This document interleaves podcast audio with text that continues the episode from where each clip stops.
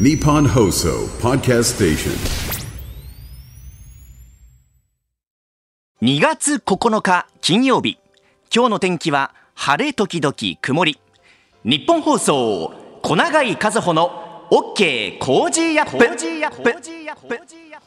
朝6時を過ぎました。おはようございます。ニッポン放送アナウンサーの小永井一歩です。今週は飯田アナウンサーお休み月曜日から木曜日を新行アナウンサーが担当し最終日金曜日は私小永井一歩が担当します。ということで今日のパートナーは？おはようございます。ニッポン放送アナウンサーの新行市佳です。よろしくお願いします。ます。まあ Cozy Up も1週間、はい。まあいわゆるアベンジャーズ体制ということで、はい。新行隊長いやいやいやいやいや。アベンジャーズですからキャプテン新キャプテン一華キャプテン一華のもともうね1週間乗っ取っているわけですけども。ったんだろう、そう考えると。そうですね。まああの親玉の飯田アナウンサーからはですね、はい。昨日あのよろしくと短く4文字で来ましたか？横須賀の風を感じるねよ熱いエールをいただきましてね はい。ね浜の番長かと思いましたけども、あのね力強いエールをいただいたのでまあ今日は私小永井がはい。お送りしていこうと思いますが、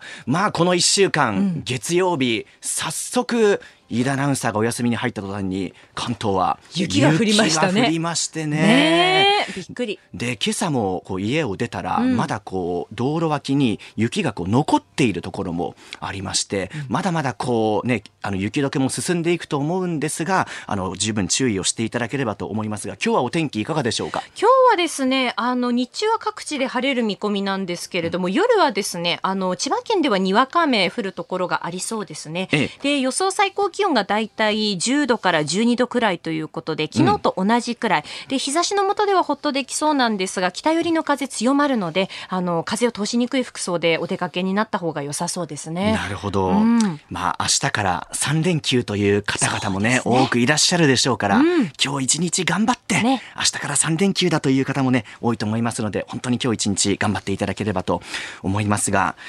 昨日ですね、私実家が横浜でで今世田谷区に一人暮らしをしているんですけども、はい。お家に帰って、ん。で明日 Cozy Up だなと。早め早めの支度をしなきゃなということで お風呂に入って、うん。お風呂から上がって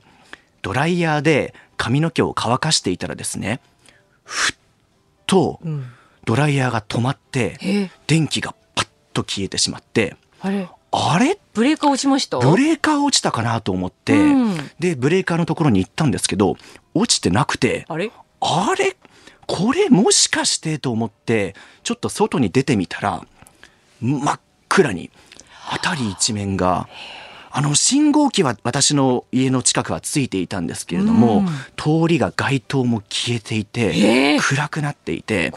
でもうその場で X をあのスマートフォン使えたので X で調べたらどうやらこう世田谷区の一部が停電が発生しているとええいうことでしてね。で、いやー、どうしよう。髪の毛乾かしてる途中だしなと。濡れてるしいや、濡れたままだし、生乾きだし、ボサボサになっていくし、もともと癖っ気だし、なんてこう、いろいろね、困っていたし、夜ご飯も食べなきゃいけない。で、明日もね、今日こう生放送ですから、朝早いし、まあ、なんとか、お鍋をもともと作っていたので、ガスは使えるからお鍋を温めて。暗闇の中で。暗闇の中でスマートフォンの光を照らして こう気をつけながらこうお鍋を温めて、で冷蔵庫ももうちょっと使えない状態でしたけれどもなんとかこう生野菜が入ってるなとかあオクラのえー、あえたものが入ってるなとこれならこう食べられると。とにかく暗がりでもいいからなんとかしてこう明日のために向けて食べようと思ってこう準備していたんですね。でしちょっとまあ外の様子も見に行こうと思って外に出たらあのスマートフォンの明かり、はい。あれもがこう暗がりの中やっぱりこう通勤して帰ってくる方々とかも含めてあのポツンポツンと暗がりの中で見えて、やっぱりなんとかこう明かりを頼りにしてあのなかなかこう見ない光景なんですけどもスマホの明かりがこう点々としているっていうねそういった中だったんですけどもまあ幸い結構復旧が長2時間3時間かかったところもあったらしいんですが、私の住んでいた家は1時間弱で復旧しまして、はい。まあで事なきを得たというところはあったんですが、まあ、改めて、うん。停電って本当にいつどこで起きるかわからないうん。と思って思いましたし、こういう寒い中とか夜っていう時間帯もあるから、懐中電灯あの用意しておくなりですとか、こうスマートフォンの明かりが頼りな場合もバッテリーありますから、ねモバイルバッテリーをこう持っておく。で、あとは、あのーまあ、ひ私も一人暮らしなんですけど、やっぱり真っ暗になると、どうしてもこう、心持ち、不安になるんですよね。そうですよねで、外に出てみたら、こう、ご近所さん同士が、あ、なんか停電してますねっていう、そうなんですよ、うちも停電してて、あっちの方はついてるみたいなんですけどっていうやりとりがあって、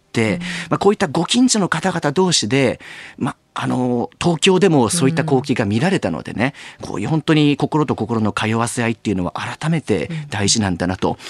経験してみて感じましたので、うん、まあ、重々とね、それは思ったところですので、まあ、本当にそ、いざそういう時があった時のために備えは大事だなと感じた中で、なんとか今日も生放送をやっていると。大丈夫。寝られました？なんとかあのなんとか。はい、眠ることができましたので今日は元気いっぱいに新業キャプテン市香さんとともにやっていきたいと思います。日本と世界の今がわかる朝のニュース番組小永井和穂の OK 工事アップ。今日のコメンテーターは外交評論家内閣官房参与の三宅邦彦さんです。三宅さんと解説していく今日のニュースですがまずは6時30分頃ズバリここが聞きたい。トランプ氏の大統領選の出馬資格をめぐる裁判について。現地時間の8日、まあ、連邦最高裁で口頭弁論が開かれましたのでこちらの模様をお伝えします。6時50分頃からのニュース7時またぎガザ休戦、イスラエルのネタニヤフ首相がハマスの提案を拒否。まあ、アメリカのブリンケン国務長官も中東を訪問していますが、まあ、停戦がなかなか見通せない状況になっています。また後半はパキスタンの総選挙についてお伝えします。7時10分頃からのニュースネットワークは、イランが支援する武装組織の司令官をアメリカ軍が殺害。まあ、アメリカとイランとの関係、緊張関係は今後どうなっていくのか、三宅さんに解説いただきます。そして、日本とケニアが首脳会談、防衛力の強化を確認。アフリカの国と防衛力の強化文書を結ぶのは初めてだということなんですね。7時30分ごろニュースプラスワンはゼレンスキー大統領がウクライナ軍の総司令官を解任、まあ、国民からも非常に人気が高いザルジニー総司令官が解任という一報が入ってきました。そして7時40分ごろここだけニューススクープアップ。明日から中国春節も中国の景気は低迷。まあ、例年ですと消費が活発になる時期なんだけれどもというところですね。日本と世界の今がわかる朝のニュース番組、日本放送小永井和穂の OK 工事アップ。この後8時まで生放送です。えこの時間、最新の株と為替の情報を、外為ドットコム総研研究員の中村努さんに伝えていただきます。中村さん、お願いします。はい、外為ドットコム総研の中村です、えーよろしくお願いいたします。お願いします。はい、えー現地8日のニューヨーク株式市場のダウ平均株価は前の日に比べて48ドル97セント高い3万8726ドル33セントへ取引を終えました。ハイテク銘柄中心のナスダック総合指数は37.07ポイント上がって1万5793.72でした。円相場は前の日よりもや、えー1円10銭ほど円安ドル高の1ドル149円30銭付近で取引されています。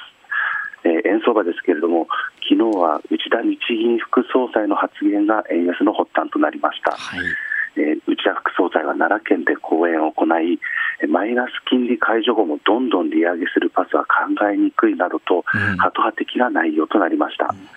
えー市場では一部でタカ派的な内容になると警戒されていたため、えー内田副総裁の発言後は日本の金利が低下し、円売りが強まりました。えーまた日本の10年債利回りの低下を受けた日経平均株価の大幅な上昇も円売りの後押しとなっています。え海外時間に入っても、え円売りの流れは続きまして、えニューヨーク時間に発表されたアメリカの前週分新規失業保険申請件数が予想より強い内容だったことでアメリカの10年債利回りが上昇、え日米金利差の拡大を受けたドル買い円売りも持ち込まれた結果円相場は一時149円48銭前後と昨年11月27日以来の水準まで下落しました。うんえー以上、株と為替の情報をお伝えしました。はい、中村さんありがとうございました。はい、ありがとうございました。日本と世界の今がわかる朝のニュース番組、小永井一歩の OK Cozy Up。スタジオ朝刊各紙入ってきました。まず産経新聞、特殊詐欺最多1.9万件。去年の特殊詐欺の認知件数が去年と比べ、前年と比べて8.3%増えた1万9033件となって、直近10年間で最多となったことが分かったということです。被害総額も前の年から70億円ほど増えて441.2億円。この一面の記事の中にグラフが付属されているんですが、2021年まで減少していたものの、そこからまた増加していて、えー V 字というね、えー流れになってきているということでした。朝日新聞です。特集記事能登半島地震、津波、別れた行動、家を守ろうと一人残った。石川県の珠洲市の鵜飼地区というところで、津波がこう押し寄せてきたんですけれども、この中で家族6人で暮らす漁師の男性が、地震が起こった後に、えー家自宅のブレーカーを落としてから高台に向かうということで家族を先に行かせて、で、自分は残っていたということなんですが、え結局津波に巻き込まれてしまったと。で、対照的にもう一つ別の家族は津波が起こっえ地震が起こった瞬間に、すぐに近くにある高台への非常通路を進んで、その結果、まあ、一命を取り留めたと。本当に今回地震が起こってから津波が来るまでって、一瞬ね、かなり時間も短かったですから、その間の行動というものが生死を分けたんだなと、そういった記事でした。読売新聞です。拉致情報日本と共有。脱北者から収集へ。えー韓国政府で対北朝鮮政策を統括するキム・ヨンホ統一相がインタビューに応じて北朝鮮から逃れて韓国入りした脱北者から日本人の拉致被害者に関する情報収集を新たに行う方針を明らかにしたと。得られた情報は日本政府と共有するということでした。毎日新聞バス転換夕張の岐路。あの、2016年早い段階で鉄道からバスに転換したんだけれども、今度はバスの運転手が減少してきてしまっていると、なかなかこう、解決しないところね、え問題も深いところがあるんだなと感じました。そして気になる記事ですが、日本経済新聞、日経新聞の社会面、仮設住宅入居鈴でも、今日から珠洲市で仮設住宅の入居が始まるということなんですね。ただまあ入居される方は、まあ、離れたくないと思っていたので地元の仮設住宅に入れて嬉しいという声があったり、ありがたいけども逆に申し訳ない避難所にはまだ仮設住宅が当たらない人の方が多いですからというね、えーコメントがありました。私あの、東京都からえー自治体の職員として輪島市の避難所で活動した職員さんにお話を伺ったんですけど20人を2つの班に分けてまず A 班の10人が金沢からバスで4時間かけて輪島に入ったと。で、午後に輪島に到着して、そこから24時間避難所で活動をした。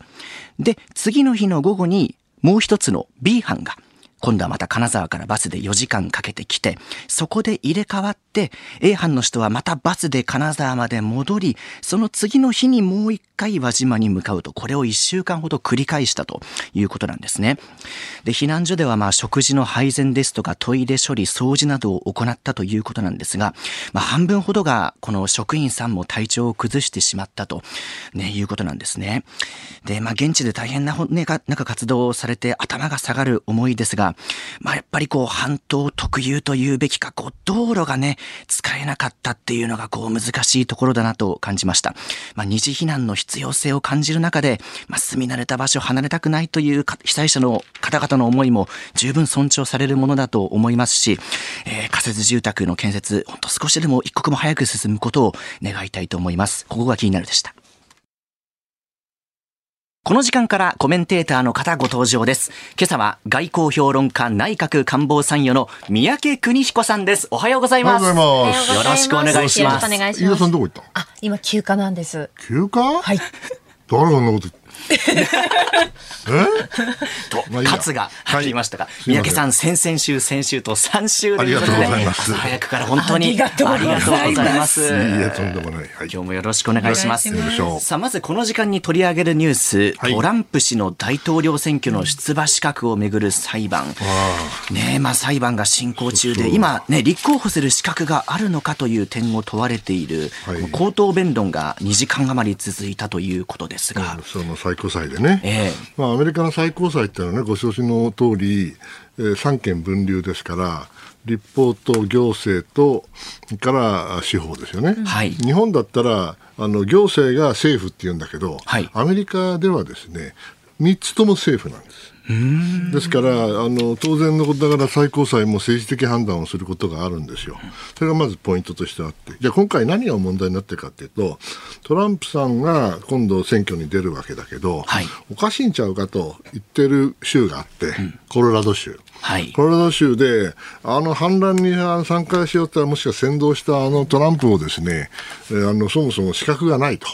憲法14条、あ修正憲法14条か、にあって、その反乱やったやつって、これ南北戦争の時の話法律なんだだそうですけども、はいはい。それであの彼には資格がないと、立候補のと、こういう話になって、この2つの問題がある。で今回の最高裁は何を判断しようとしているかというと、おそらくあまり政治的に、これ本当はね、今、最高裁ってあの9人いるんだけども、6人が保守系なんですよね。はいでこれあの、トランプさんが相当保守系を送り込んだから、はい本来はトランプさんに非常に有利なはずなんですよ。ところがね、まあ、それはあのいくらなんでもトランプの支持なんかできませんからね、いくらあの司法府ですから。となると、まあ、そので法律家ですから。で今回は問題がポイント2つに分けて、1つはコロラド州がトランプさんの出馬権資格をないって言うけど、だけど他の49州はどうなんだと、コロラド州1州でなんて決められるわけねえだろうと、こういうこともあって、ちょっとおかしいんちゃうのという議論が今、最高裁の中であると。もう一方は、その本当にけ修正憲法14条でトランプさんは本当に反乱に加担してね、で資格があるのかないのかと。はいこの2つの問題があるわけよ。で、前者の方は何とか言えるけど、後者の方は、トランプさん、あなた資格ありませんって言ったら、これで終わっちゃうから、選挙が。もう出馬できないうん、わけなくなっちゃうなんですね。それをやったらですね、逆に司法府が、その、まあ、立法ないし行政のね、うん。連邦の政治全体を、まあ、ある意味で左右するようなことをやってしまうと。うん。選挙もなしにね、その選挙の前に。それが本当にいいのかっていうことを考えたら、おそらくいくらトランプさんに、うんまあ、あー支持っていうか、まあ、どちらかというと保守系的な人たちが多いんだけれども、そこまで踏み込まない。だから憲法修正14条の話はあんまりしないんじゃないかなっていうのが今の流れですよ。ですから、まあ、非常にあの流動的ではあるんだけど、はいまあ、一言で言うと、まあ、おそらくトランプは生き残るよね。おー生き残る。で一応選挙は出ますよ。だってそれはやっぱり選挙、いくらね、いろんなあの企業のある人でも、俺はやっぱり選挙やらないと、結論が、結果出ませんから、あの最高裁はそこはあんまり踏み込まないかなという今、印象を持ってます。今朝聞いた CNN を聞いたら、そんな感じがしました。ああ、そうですか。これだけ裁判を抱えてる中でも、こう、トランプさんのこう人気っていうのが、こう、共和党支持者の中でなかなか衰えないってあいうのそれはあの、ねトランプさんのまあ強烈なキャラクターと、それからあ攻撃的なね、はいあの姿勢があるから、はいトランプさんに反対する人をみんなバッタバッタとやるわけよ。そうするとね、見事にね、あのこけていくわけ、みんな。だから今、共和党ってのはトランプ党になっちゃった。乗っ取られちゃった。ですから今、トランプに反対する人はもう静かに静かに黙って、えーやられないようにしてる。ですから萎縮しちゃって、まあ、まあ、ある意味では忖度してるのかな。ですから、共和党の中ではトランプさんは圧倒的に強い。ただ本選挙は分かりませんよ。なるほど。この後も宮家さんとお送りします。日本と世界の今がわかる小永井和穂の OK コージーアップ。えこの場、この時間は今日のコメンテーター、外交評論家、内閣官房参与の三宅邦彦さんと7時をまたいでニュースを掘り下げます。引き続きよろしくお願いします。します取り上げるのはこのニュースです。ガザ休戦、イスラエルのネタニヤフ首相がハマスの提案を拒否。パレスチナ自治区ガザ地区への軍事侵攻を続けるイスラエルのネタニヤフ首相はガザを実効支配するイスラム組織ハマスが戦闘休止や人質の解放に向けて提示した条件を妄想だとして拒否する考えを示しました。ネタニヤフ氏会見でハマスの妄想的な要求に屈しても人質の解放につながらないだけでなく新たな虐殺を招くだけだと述べて絶対的な勝利の達成のためハマスとの戦闘を続けると明言、うん、停戦への道のりはまあね、どっちもどっちなんですけども、ええ、まあ、イスラエルからすればねそのハマスはもう2006年に権力をまあ事実上ガザで握ってから一貫してまあ民間人を犠牲にしてでも人質を取ってのもとにかくイスラエルに対する武力イスラエル殲滅を言ってるわけですから、はい、そうすると結局1000人以上の犠牲者を出したあの大10月7日の攻撃ね、ええ、以降もあのイスラエルの多くの人はですねまあもちろんパレスチナ人に犠牲が出ることは分かっているんだけども、うん、とにかくこの臭いなんとかは元から立たなきゃだめっていうことでハマスを殲滅すると。はいこれは私はまだ多数派だと思いますよ。うん、ですから、今途中でやめるとどうなるかというと、これ、あの、133か月だか4か月 ?135 日でなんか人質を全部出すって言うんだけど、はい、それだけやったらですね、もう完全に、その後戦闘中止でしょ、うん、ということは何が起こるかというと、ハマスが勝つんです。あれだけハマスが勝つんです、あのイスラエル的に見ればね、はい、から見れば、うんうん。となると、これはもうあの絶対受け入れられないと思います、ナタニヤフさんこれが短いね、例えば2、3週間でなんとかと。いうことになれば、この話は別なんだけど、はい、2、3週間して、それで全部人質返しちゃったらね、うん、もうハマスは切り札ないから、うん絶対にこんなことしません。ね、だってや全全員解放した途端にと徹底的にやられちゃうんだから。人質がいるからまだあの収まってるわけだから、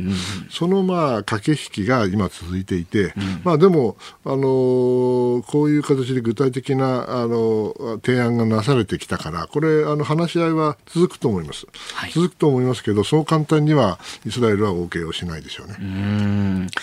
このハマスが今回提案した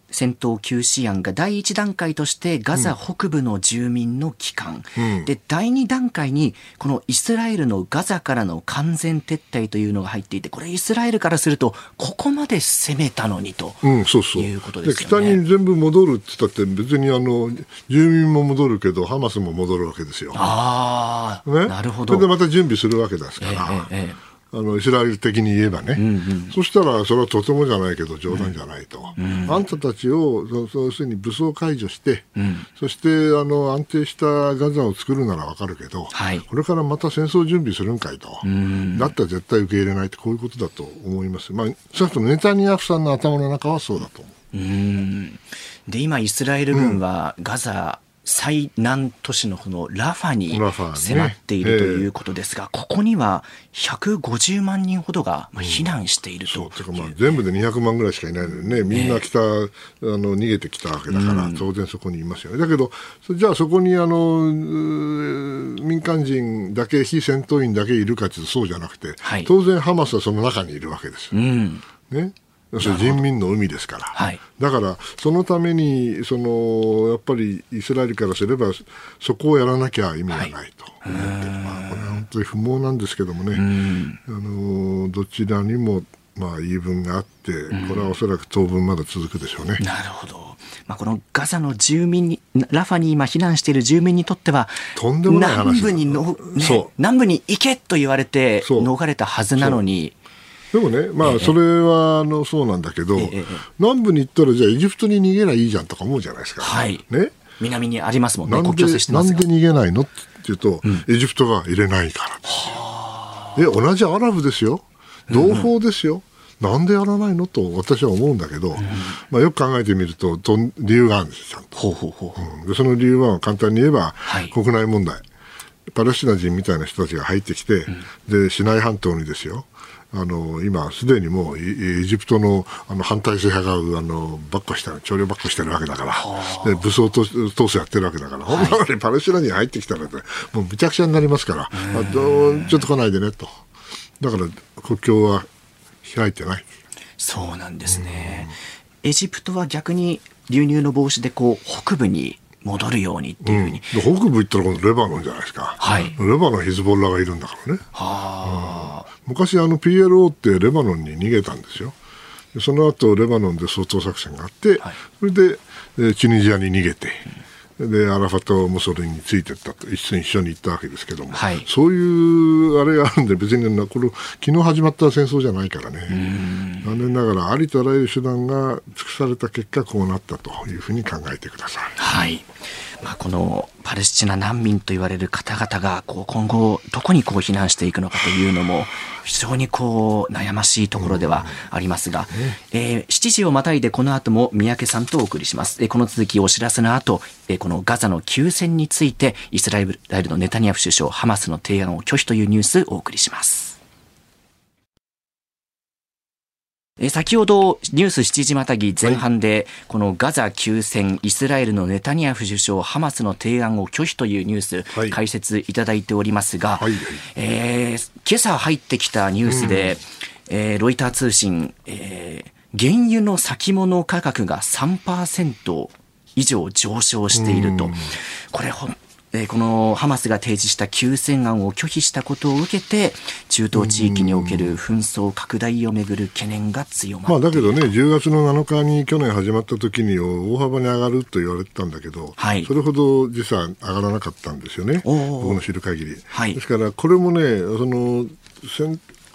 これ一つのなんていうかな材料ではあるんだけれども、はい他の理由もあると思う、需給のこともあるんだと私は思いますよ。これね、この紛争の拡大懸念はあるっていうけども、だけどもう十分拡大してるからね。だってアメリカ。そうですよね。ねえあのミリシアをやっつけたりしてるわけだから、はい。まあ、ちょっとあのいずれにせよ心配ではあるんですが、はい。これだけでは理由がないと思います、ねうん。まあ、まだまだイスラエルねイスラエルもこう徹底抗戦というところですがこれあのハマスのこの壊滅というのは、うん。こうイスラエルとしては、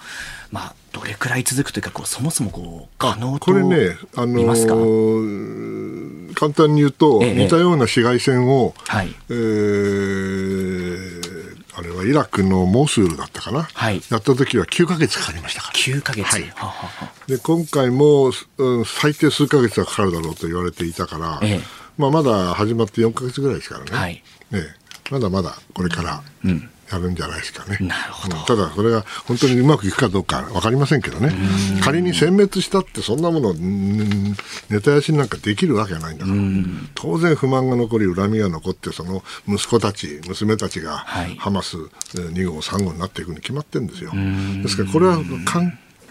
係のそのあ問題の解決にはならないんです、本当は。みんな分かってて、だけど他に方法がないからやってるんだけど、はい。本当はイスラエルとパレスチナが両方で国家を、ね、今もイスラエルあるけども、パレスチナ国家を作ってはい、独立させて、承認して、それで競争するしかないんですよ。だからそのチャンスを、まあ、残念ながら2000年に失って以来、この状況が続いているということでございます。はい。えそしてもう一つのニュースが、えこのゾーン、パキスタンの総選挙について伺います。えパキスタンでは下院の総選挙が8日実施されて、パキスタンイスラム教徒連盟シャリフ派を率いるナワズ・シャリフ元首相が国外逃亡から帰国を果たして4回目の首相就任を目指しています。で、一方で軍部と対立しておととい4月に政権の座を追われ、現在投獄中のイスラム・カーン元首相が率いる最大野党パキスタン正義運動は徹底排除されて異様な選挙戦となっているということですよまあ、ね。パキスタンというのはね、本当に不幸な国といえば不幸な国で、だってそうでしょう、今度あの、ネットで地図見ていただくと分かるんですけどね、はい。まずパキスタンはインドからあの独立インド独立した時に分離したわけでしょ、イスラムだから、はい。そうするとインドがでっかい国として横にあるわけですよ、でその反対側に何があるかというとね、アフガニスタンとはい。イランがあるんですよ。はい。ね。イランもこれまたね、あの手強い国ですからね、はい。こういうあの強い国にはか挟まれて、ものすごい細長い、縦に細長い国なんです、はい。あの地形的にね、そうすると、もうインドが攻めてきたら、ですねもうあっという間にやられちゃうわけ、どっか逃げ場が必要でしょ、その逃げ場がアフガニスタンなんですよ。でそういう形であのパキスタンは生き残りを図ってきた。これが第一点ね。はい。第二にあのインド強いですから。で、パキスタンの歴史ってインドと戦う歴史ですから。そうすると、やっぱり軍が強くなるわけですよ。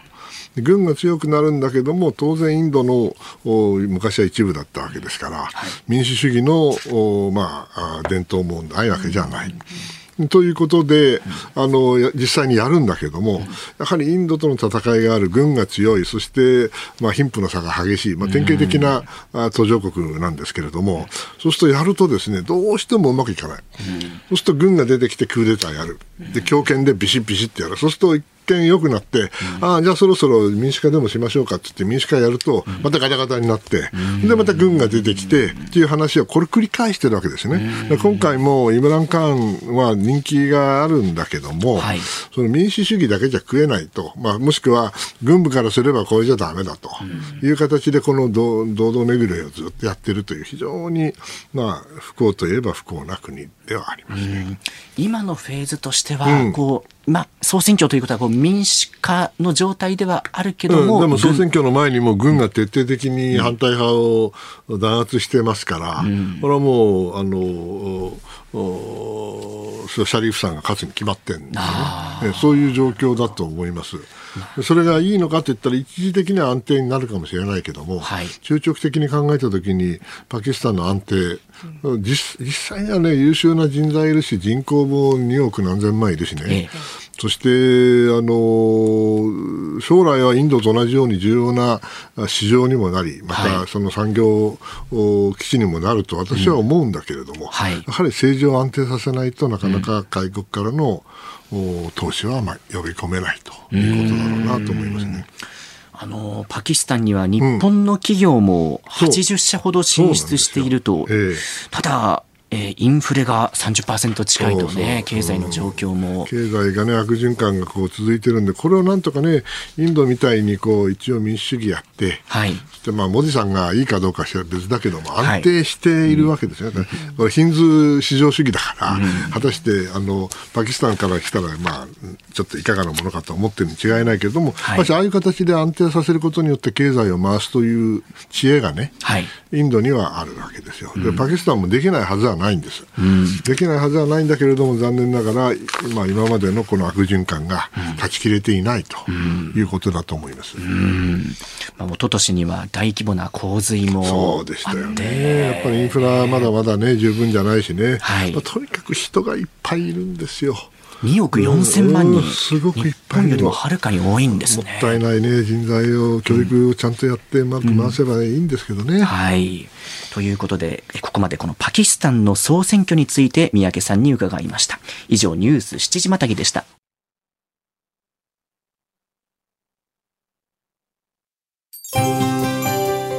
日本と世界の今がわかる朝のニュース番組飯田浩二の OK コージーアップ。ここでポッドキャスト YouTube でお聞きのあなたにお知らせです。OK コージーアップ週末増刊号を毎週土曜日の午後に配信しています。1週間のニュースの振り返りこれからのニュースの予定や今後登場いただくコメンテーターのラインナップをご紹介しています。後半には Cozy Up コメンテーターがゲストと対談するコーナー。今月はジャーナリストの佐々木俊尚さんと作法家の三枝理枝子さんです週末もぜひチェックしてくださいおはようニュースネットワーク。三宅さんと解説していくニュースはこちら。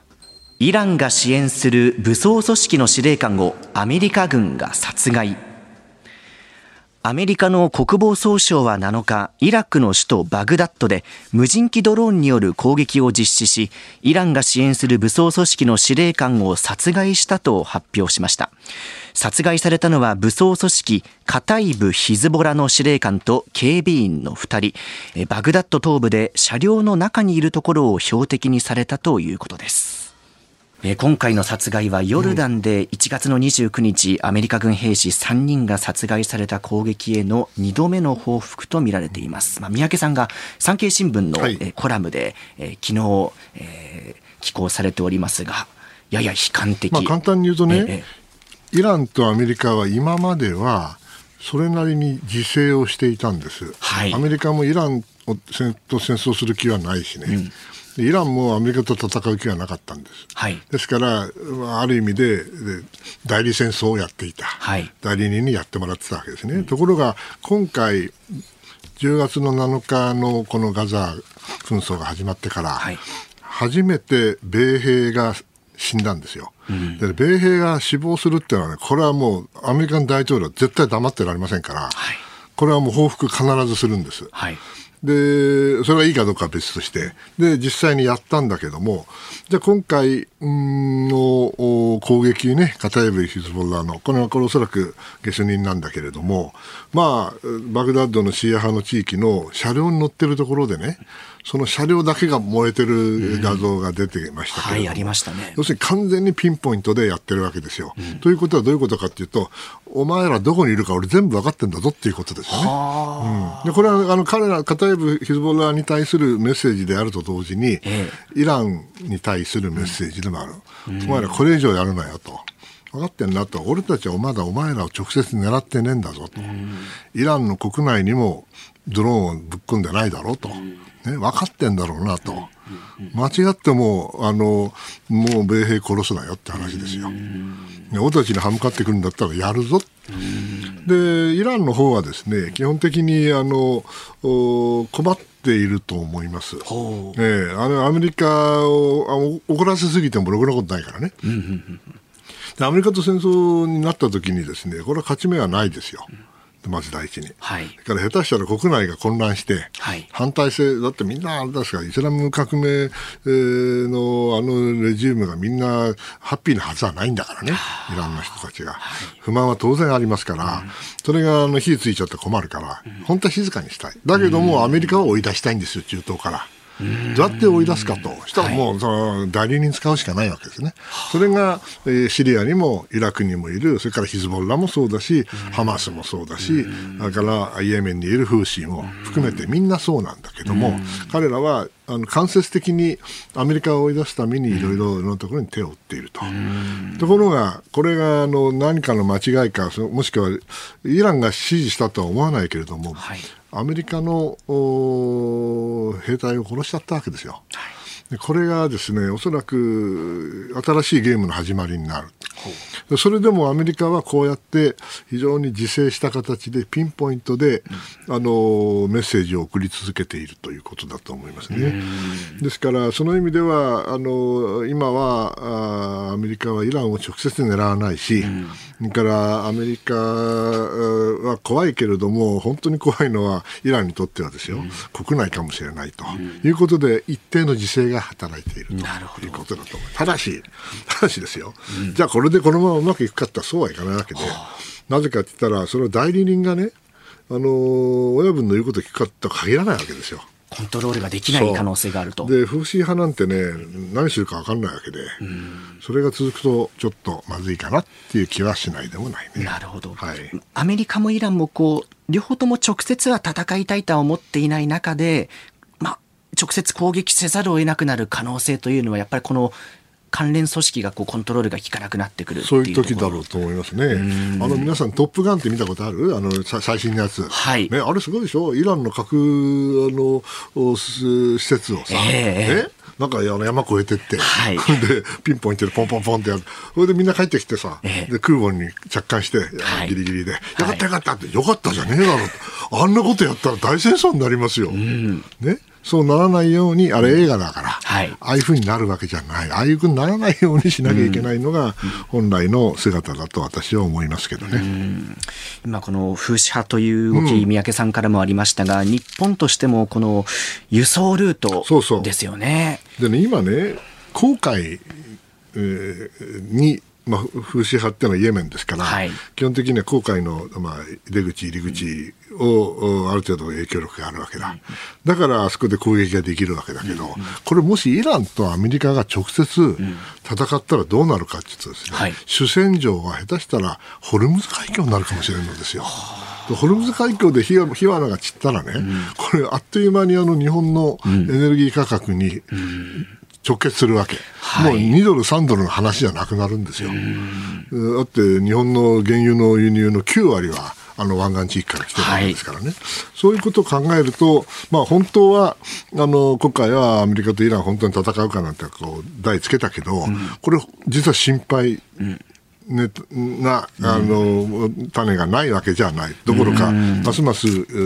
っと心配になってきていると。あの海上自衛隊の護衛艦のさざ波が、あのアデン湾にイエメンの南にい。たというニュースがありもありましたが、これ日本としてもこのホルムズ海峡のこう安全確保のために、アメリカやイギリスにこう何らかこう協力していくっていうことがありますか、ね、だからアメリカ、イギリスに協力というよりも、ええ、これあの、現状を維持する勢力、世界中のね、この今のあの航海を含む海上ルート、うんはい、これをあの現状をこのまま維持することが利益を持つ国って、日本もそうですよね、ええ、他の国もそうですけども、と一緒にやるってことですよ。その時にまあアメリカとかイギリスは直接攻撃するけど、はい、我々はそんなことはしないけれども、しかし航海のそれからインド洋に出る、うん、あの地域はそもそもはあの海賊がいてさ、はい、で日本はいろいろ協力してるじゃないですか、えー、その延長上、延長って同じじゃないけれども、その枠の中でおそらくいろいろなあのオペレーションができるだろうと思ってるんで、それはもう日本がイギリスとアメリカと協力するというよりも、世界全体であの地域のシーレーンを守るということだろうと思いますね。なるほどえここまでイランが支援する武装組織の司令官をアメリカ軍が殺害とニュース解説いただきましたそしてもう一つが、えー、日本とケニアが首脳会談防衛力の強化を確認ということで、えー、岸田総理大臣が昨日ケニアのルト大統領と首相官邸で会談し、えー、自由で開かれたインド太平洋推進に向けた連携を確認し両政府防衛協力強化のための文書を交わしたということです。まあ、これもね、ええ、あのー、ふっと見るとこう見過ごしちゃうかもしれないけど、はい、これすごい重要なニュースですよね。そうなんですね。だってそうでしょ、うん、インド太平洋って言ったらさ、うん、普通さ、なんかクアッドがあって、はい、で、あの、オーストラリアとインドとか、なんとか言うじゃないですか。えはい、ところがケニアえなぜケニアって感じがするでしょ？これお便りもいただいていて、習志野市の大家さん、なぜアフリカの国と防衛協力を行うのか、理由が全く理解できませんので、詳しく解説をお願いしますと。それはね、やはりあのインド太平洋地域というのが、はい、インドを対象にしてるわけじゃなくて、実はインド洋先ほどもちょっと申し上げたけども、日本にとって海洋のルートってこれ生命線ですから、インド洋が安定してなきゃ困るわけですよね。そうするとインド洋ってパッと見ていると、アフリカ大陸のこの東側、これみんなインド洋なんですよ、当たり前だけどさ。ね。はいはい、そこが安定しなかったら、もちろんイエメンもそうだけども、え航海の入り口もそうだけど、インド洋全体を見たときに、そこが安定するということになると、うん、インドだけじゃない。うんオーストラリアだけじゃない、実はアフリカの国々にもいろいろな協力をしなきゃいけないし、そこで、うん、安定した政権ができて、はい、そして豊かになっていくということが、実は我々にとって、長期的には利益になると。いうことなんですよね。ですから、このケニアの大統領をに来てもらって、で、自由で開かれたインド太平洋、ケニアと話すと、これはね、本当、一昔前は考えもつかなかったことですよ。だけど、これはあの今、その、もともとのインド太自由で開かれたインド太平洋というのは、それは、あの、アフリカも念頭に置いていた概念なんです。それをようやく動き始めたと。その中には当然のことながら、あの、防衛協力も含まれるということなんですよね。そこが安定することが、やはり全体、インド洋全体が安定することの第一歩になるだろうということだと思いますよ。まあ、中国の影響力もこのあたりね、ある中で。あることも事実。うんなそういった中で、まあ、日本が、えー、このケニア、アフリカの国に対してもこう影響力を持っていくといういうことが。ケニアだけじゃなくて、ね、他にもあるんですよ、アフリカは。そうです、ね,、から大事だと思います。はい。ということで、この日本とケニアが首脳会談、防衛力の強化を確認という数、三宅さんに解説いただきました。えそしてここで日本放送からのお知らせです。石川県能登地方を震源とする地震の影響で、石川県を中心に北陸地方で大きな被害が出ています。日本放送では被害に遭われた方々を少しでも支援するため、お聞きの皆様から支援金、義援金をお受けしています。有楽町の日本放送本社では正面玄関に募金箱を設置しています。受付時間は平日朝8時から夜8時までです。銀行でへの振り込みは、三菱 UFJ 銀行本店普通預金、口座番号1856611 1856611口座名義日本放送義援金でお近くの銀行からお振り込みください。えなお大変申し訳ございませんが、振込手数料は各自でご負担いただく形になります。え義援金は2月29日木曜日までお受けしています。皆様の温かいご協力、どうぞよろしくお願いします。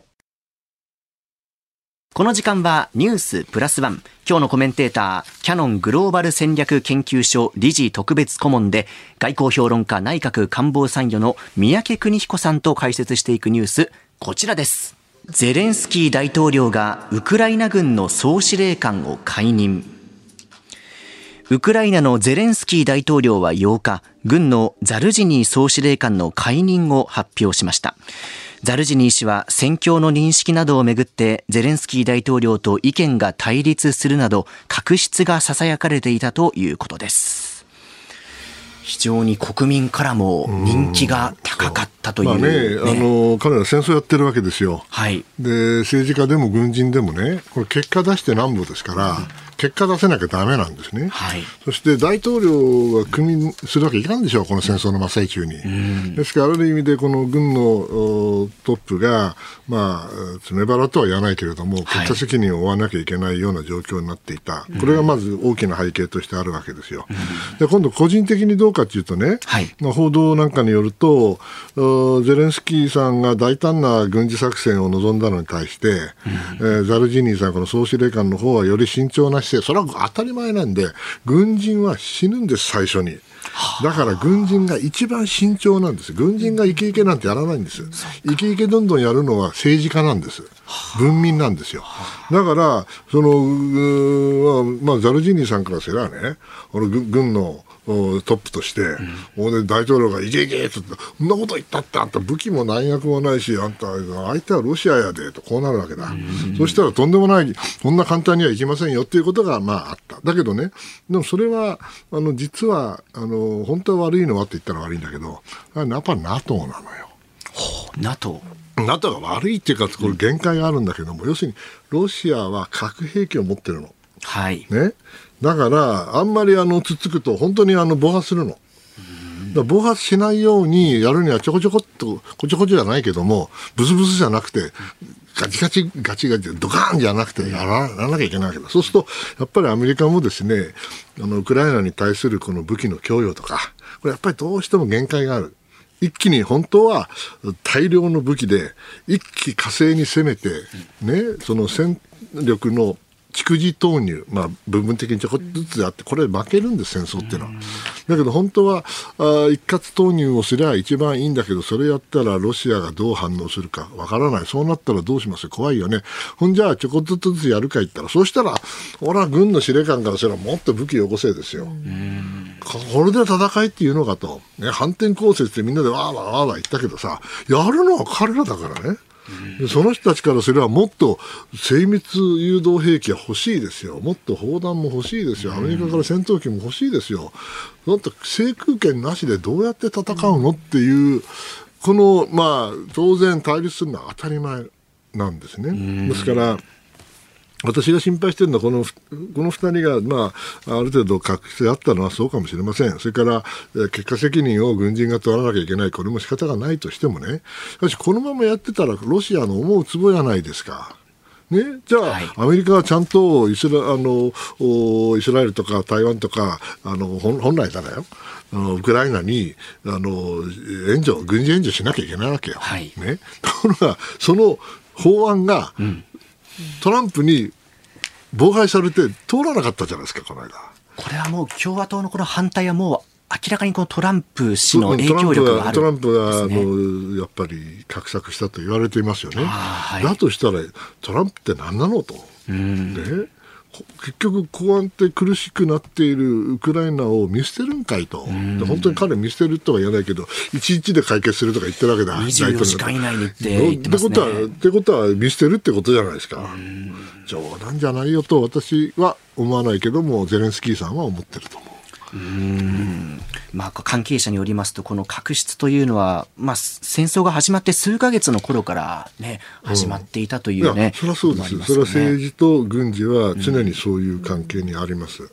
特にこれ、みんな命がけで、えー最初の数ヶ月っていうから、本当に反転、えーなんとか食い止めた時ですよね。はいじゃあこの後どうするのって武器も弾薬も何もないのどうやって戦うんだと言って、おそらくあの意見の違いが出て表面化してきたのは当然だと思いますね。あんな難しい状況のもとで。僕はどっちがいい悪いって言えるような状況には私には言えませんね。そこまでは言えません。まあ、どうしてもこのウクライナ支援となると、どうしてもやっぱこのアメリカの大統領選挙というのがそう、まあ、気になってくるところといいますかね、これ、トランプ氏になった場合は、だから、だけどヨーロッパ、さっきも NATO って言ったけども、はい。アメリカはしょうがないのよ、トランプが出てくるかもしれないから。ええ。だけど、NATO さん、あんたたちの問題でしょと、ウクライナがこけて一番困るのはヨーロッパでしょと、特はい。に東ヨーロッパでしょと、だったら NATO をもっと結束しなさいよ、アメリカが出さないって言うんだったら NATO はもっと出しなさいよと、言うんだったら分かるんだけどね、はい。全然そういう声にはまだなってこきてない。そうですね。あの、EU の方が、まあ、マクロン大統領、フランスの、アメリカがウクライナ支援を停止や削減しても、現状に影響を与えてはならないと、まあ、この、えー4年で8兆円規模の支援で合意したと、ねいうところもあります4が年で、8兆円じゃ足りないよ。4年もかけてる暇ねえよ。4年も ,4 年も戦えないですよ。うん、まあね、あのフランスは常にそういうふうにあのうまく立ち回ろうとするんだけど、だからフランスだけじゃなくてドイツが本気でやるかどうか。ドイツですか。うん。でドイツとロシアの関係。はい。等々いろいろなね複雑なヨーロヨーロッパの、うん。国際政治がこれからまた動いていくでしょうね今年はね、うん。特にトランプになったら大変な騒ぎになると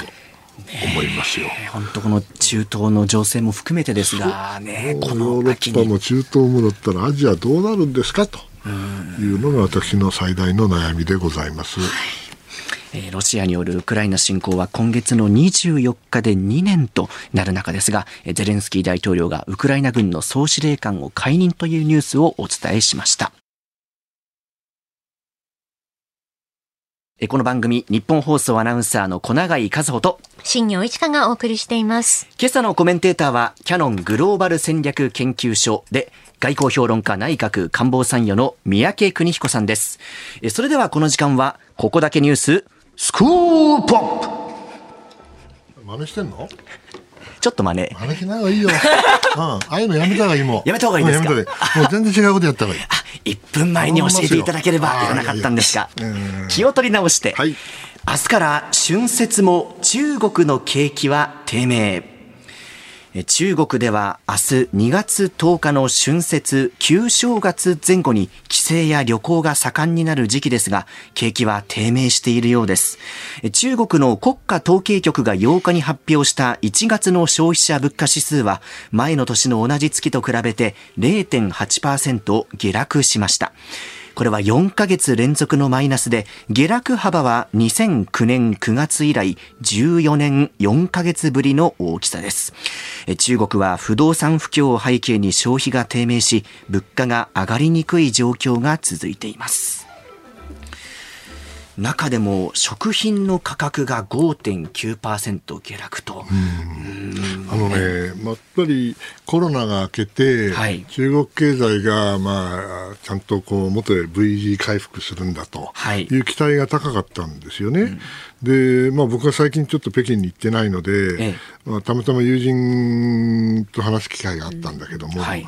あその人の話聞いてなるほどなと思ったんだけど要するにねもちろん今おっしゃったように不動産不況それからデフレ等々あるんだけどそれは後ほどお話しする、まずねその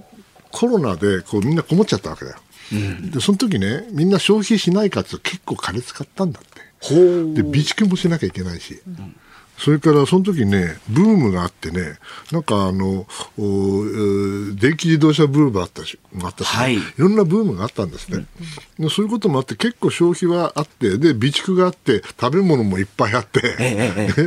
で、貯めてるからね、いつ何が起こるかわからんから。はいそれで、パッと開けましたと。そしたら、うーん、何買おうかって感じなんだってさ。なるほどなと、そういう感覚ってやっぱりそこに住んでる人でないと分かんないなと思って、も非常に僕はあの敬服したんですけれども、はい。まあ、それに加えて当然のことながら今お話になった不動産不況があるでしょ。これもバブル弾けましたからね、はい。だから若い人の失業率がむちゃくちゃ高い、えね、で高齢化してるわけでしょ、はい。それでまあ、あらあらゆる意味で、まあ、バランスシート不況ですよね、一種の日本であった。デフレの始まりですよ、これ、まあ、曲がり角にはあると思います。だけども、これ自体はね、中国経済も当然、途上国の経済から、先進国型にまあか転換していかなきゃいけないわけで、はいそれはあのどういう形でいくかっていうと、中所得国の罠と。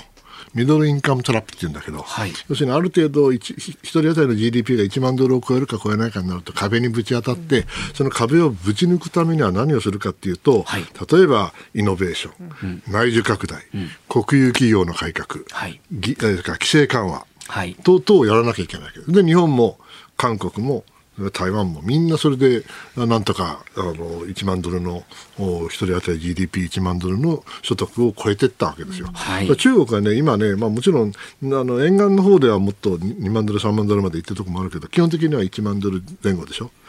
ちょうどね、この時期なんです。ですから逆に言うと、まだ経済は伸びしろがあると私は思っています。私、専門家ではないですけどね。はい中国の経済が終わったと私は思っていませんが、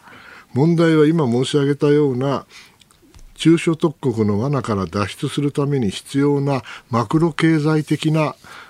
政策をちゃんと打てるのかと、規制緩和をやってごらん、中国共産党規制緩和やったら中国共産党終わりだよね。国有、国有企業を改革したら中国共産党終わりだよね。はい。内需拡大ったって、習近平さんがなんかもっと、あの、そんなの、浪費はしちゃいかんとかとか言ってるらしいから、はい。これもダメでしょ、で、イノベーションは人人からかっぱらってくるだけだから、これね、あの、ちゃんと普通の国の普通の経済政策をやれれば、僕はまだ中国は伸びしろあると思っているんだけど、まあ、残念ながらこれオンゴールやってんだよね、今。ですからね、この足から春節なんだけれども、この景気の低迷っていうのは一時的なものにはあんまり思えない。まあ、旅行についてはね、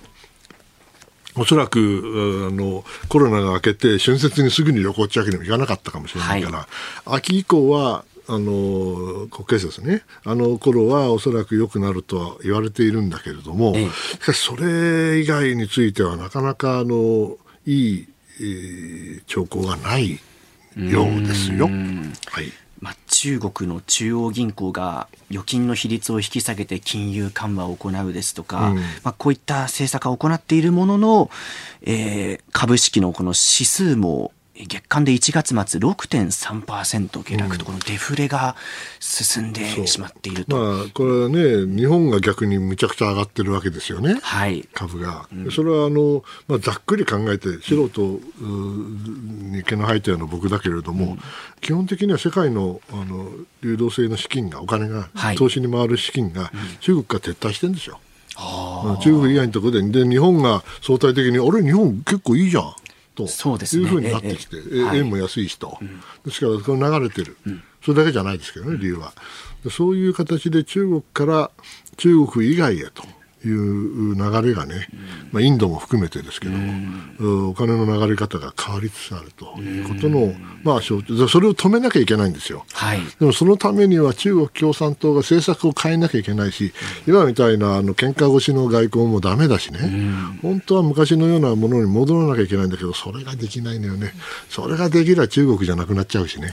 なるほど。これ、対経済状況がこう中国国内で悪化していくと、その国民の不満をこう外にこそう。う移していこそうれはあっていうり得るんですよ姿ね。勢になっていくってことですかね。ええそれはあり得ると思います。ただ、今の段階でそのあの喧嘩を外にさらに売るとなると、はい。ますます自分の首を絞めるわけでしょ？中国経済ってのはやっぱり国際経済の一部で初めてなな成り立ってるわけだから、はい。ね、彼らが今中国が自由貿易なんて言ってんだからね、嘘つけって言われてたけど、それくらいその国際貿経済の中の一一部になっているから、そん。な喧嘩できないんですよ。だから本当は政策を変えなきゃいけないんだけど、政策を変えたら共産党の主導